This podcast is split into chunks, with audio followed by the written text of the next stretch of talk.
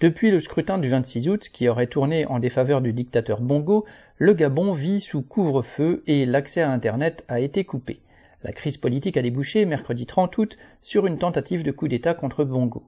Ce pays d'Afrique équatoriale, peuplé de 2,4 millions d'habitants, regorge de richesses, notamment de pétrole et de gaz. Le bois est aussi exploité. Les hydrocarbures sont aux mains des multinationales.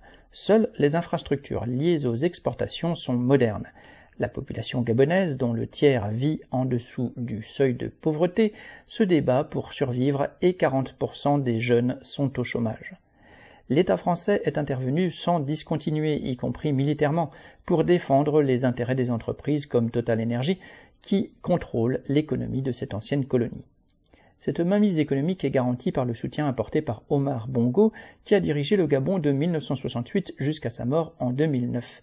Les obsèques de ce dictateur ont eu lieu en présence de Jacques Chirac et de Nicolas Sarkozy, ainsi que de Loïc Le Floch-Prigent, ancien PDG d'Elf. Ministre de son père pendant vingt ans, Ali Bongo lui a succédé en muselant toute opposition.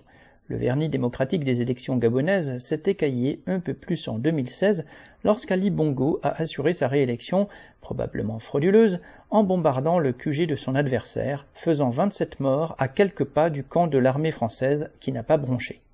Bien que très diminué depuis quelques années suite à un AVC, Bongo a voulu se faire, entre guillemets, élire à nouveau en 2023. La France le lâchera-t-elle au profit d'un autre pour garder son contrôle sur le Gabon, ou bien soutiendra-t-elle encore cette dictature comme elle l'a fait constamment jusque-là?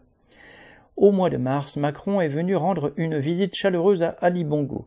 Au Gabon comme au Sahel, le gouvernement français et ses soldats se préoccupent exclusivement, au nom de la démocratie bien sûr, de défendre les intérêts des grandes entreprises qui pillent le continent. Lucien Détroit